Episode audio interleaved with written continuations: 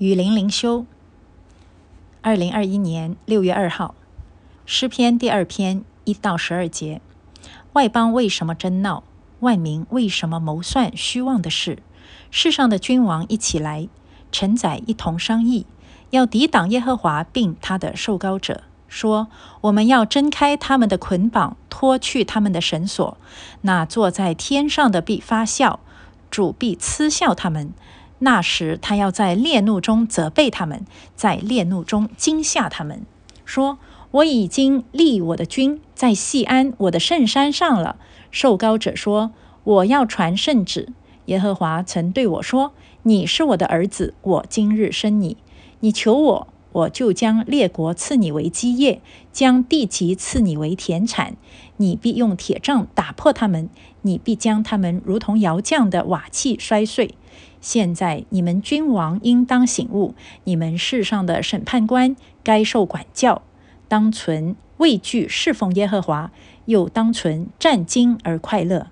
当以嘴亲子，恐怕他发怒，你们便在道中灭亡，因为他的怒气快要发作。凡投靠他的，都是有福的。这里第一、第二节，这个诗。写的时候虽然是好几千年前，可是呢，放在现在一样是那么的真切。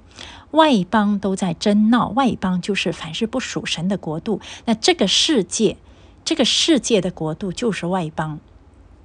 因为呢，耶稣说：“我的国度不是属于这个世界的，不是肉眼能够看到的。”所以现在在这个世界上，其实属世的。在神眼中，他就是外外邦，而万民就是这些不属神的民，他们呢都在劳苦愁烦愁烦，呃，都是在谋算着虚妄的事情。哎呀，大家挖空心思，都在想着怎么样把今生要活得丰富，活得精彩，活得富有。活得有成就，活得让人家来羡慕我啊！不管怎么样，不管我内心多么的空虚彷徨，可是我外在一定要风光。你看这么大的努力啊，争闹谋算，在神眼中却都是虚妄的事情。而这个世界上的君王和他们的臣宰。这些都是最有权势的人，这些最有权势的人，他们都在做什么呢？他们都好像是很聪明的啊！哇，这个是哈佛毕业的，哇，那个是博士，哇，那个又是啊英国牛津回来的，都是镀了一层金，金上面又再镶几颗钻石，都是很厉害的人啊！那个是国会议员哦，那个是啊政要名人，那他们呢，整天用他们的聪明智慧在商议着什么呢？商议着要抵挡耶和华，并他的受膏者。耶和华的受膏者是谁呀？那就是耶稣基督和指所有侍奉耶稣基督啊、跟随耶稣基督的人。那也就是教会基督徒，就是这个世界上面主流的文化、权势、权威，其实都是抵挡上帝的。都是抵挡圣经真理、抵挡十字架的耶稣的。尽管他们好像看起来很像是正人君子啊，他们所说的啊一些关于政治上面的政策啊啊，那都是要带来和平的。大家在联合国里面要想着怎么和平，怎么和平。表面上在做这些事情，暗地里多么多的肮脏的勾当，都是抵挡真理的。都是不符合良心的，还有很多的科学家现在都在讲，哎呀，要拯救地球啦，气候变暖啦，一下子说啊，十二年以后世界就要灭亡了啊啊，一下子有些人说没有啊，都不用十二年呐，十年呐，八年呐，世界就要灭亡了。一面这样说话的人，一面坐着私人飞机，正在啊这个污染地球做的最多的就是这些人，而且呢。如果他们说啊，这个马尔代夫岛啊，几年以后就要就要被淹没了啊，连新加坡这个岛国几年以后也要被淹没了。可是这些人往往都在海边买别墅，哎，那你们不是怕被淹没吗？也就是说，他们说出来的话根本他们自己都不相信。那为什么他们还要说这些话呢？就是要抵挡耶和华。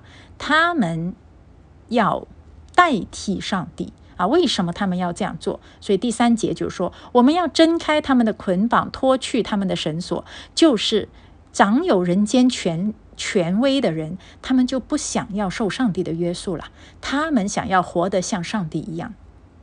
其实所有的人，人的本性不都是想要如神一样活出神的样子嘛？所以在伊甸园里面才要吃那个禁果嘛。啊，那如果我是一个普通的人，我只有两个孩子可以受我的掌控，好，那我就掌控我的两个孩子。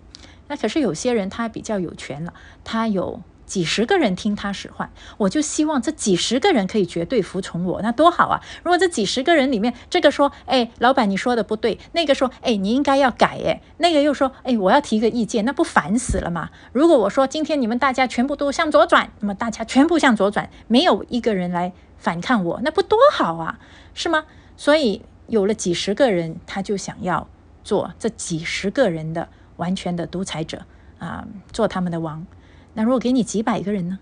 几千个人呢？几万个人呢？那你的权力欲就更大了。你就希望这个几百、几千、几万人是对你绝对服从的。如果有几十万人呢？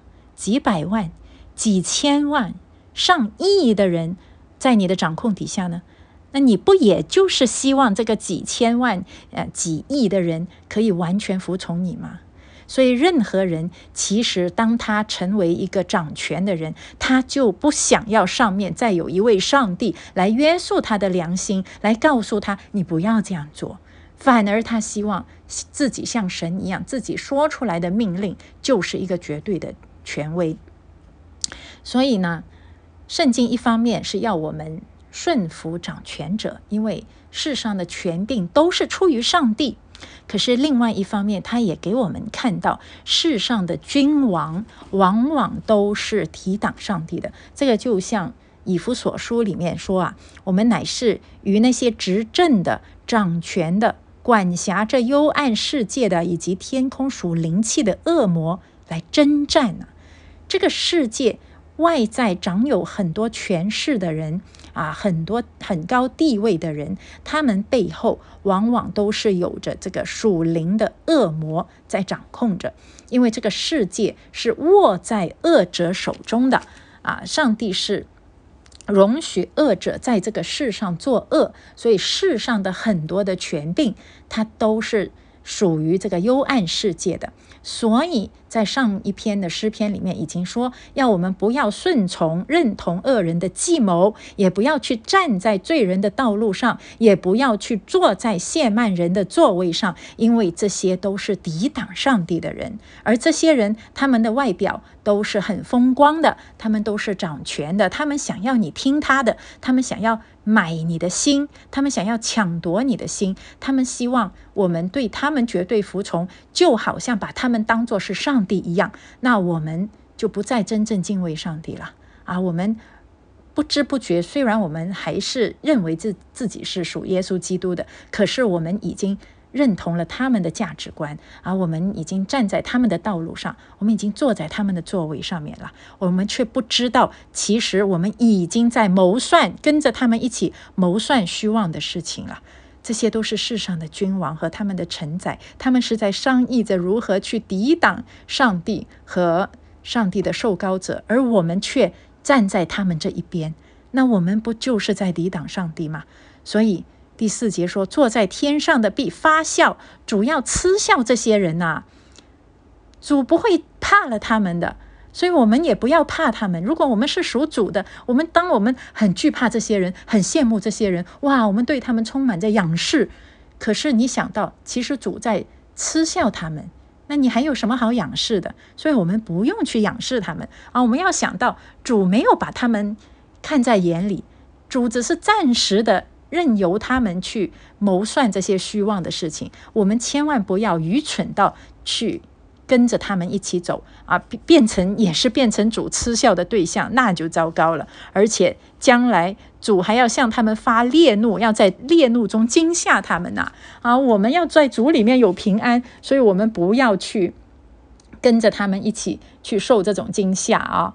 嗯，在第七节那里这个受膏者说：“我要传圣旨，耶和华曾对我说：‘你是我的儿子，我今日生你。’这里是啊，对弥赛亚的预言啊，将来耶稣要道成肉身来到这个世界上。那么我们就是在耶稣基督里的，我们就是啊属耶稣基督的，所以呢，我们也都是上帝的儿女。”哎呀，这才这才是真正的福气啊！因为呢，呃，这里上帝说，我就将列国赐你为基业，将地级赐你为田产。这个以赛亚书也说过，政权必担在他的肩上，说的就是耶稣基督。所以呢，我们是属耶稣基督的人。这个列国所有的基业，耶稣里面，耶稣基督里面，我们是要共同承受产业的人，是丰丰富富的，真正丰盛的产业是在耶稣基督里的。这个世界上的事情是假象，是虚妄的，不用去羡慕。我们已经能够在耶稣基督里同得这些丰盛的基业和田产了。而世界上的东西呢，将来你必用铁杖打破它们。必将他们如同窑匠的瓦器摔碎，哎，所以那个窑匠的瓦器看起来好像很硬，好像很厉害，可是，一摔就碎了。所以，我们真的应当要醒悟过来啊，不要去追追随这个世界。也圣经也已经说得很清楚，不要爱世界。爱这个世界的话，我们爱父的心就不在里面了。而这个世界是不值得我们去爱的。反而在在第十一节说。当存畏惧侍奉耶和华，又当存战惊而快乐。当我们敬畏上帝的时候，我们不会活在恐惧里面的，因为真正敬畏耶和华的人，就不受世界上这些君王和他们的臣宰所欺骗和欺负了。这个世界上的这些有权有势的人呐，他们就欺负不了我们了。我们是。不卑不亢的面对人，当我们可以敬畏神的时候，在神面前战惊而快乐的时候，我们面对人的时候，我们的腰骨就可以挺得直直的，不卑不亢，不需要去害怕他们。可是呢，我们也如果是合合理的法律，我们也会顺从，所以我们也不会做一些很狂傲的事情啊，我们也不会很随随便便的就去叛逆。可是呢，我们也不会活得呃那个。奴颜卑细这个样子啊，一副奴才相，我们也不会成为奴才，可是我们也不会狂傲，这个就是很不卑不亢的那那个呃一种很快乐的心态啊。十二节说，当以嘴亲子，恐怕他发怒。哎呀，我们只需要不要惹神发怒就可以了，我们不要啊使圣灵忧伤，使耶稣基督发怒就可以了。你们便在道中灭亡。你看这些。其实我们人走在世上只有两条道路，一条是在耶稣基督里的永恒的道路、永生的道路，另外一条就是跟着世人、跟着世上的君王、跟着啊这些啊这些万民和君王的承载一同灭亡的道路。千万不要走那灭亡的道路啊！所以这些人要在道中，就是要在他们自己的被道的道中来灭亡。因为他的怒气快要发作了，凡投靠他的、真正投靠耶稣基督的，上帝都要说他是有福的啊，都是有福的，就是在永恒中，在神的计划中，在神的赏赐中，在神为耶稣基督所预备的那丰盛的产业中，我们都要得福，这个才是真正的福啊啊！所以，我们真的是要啊，跟随那真正。属上帝的，而不要跟随世上的君王。好，我们明天见。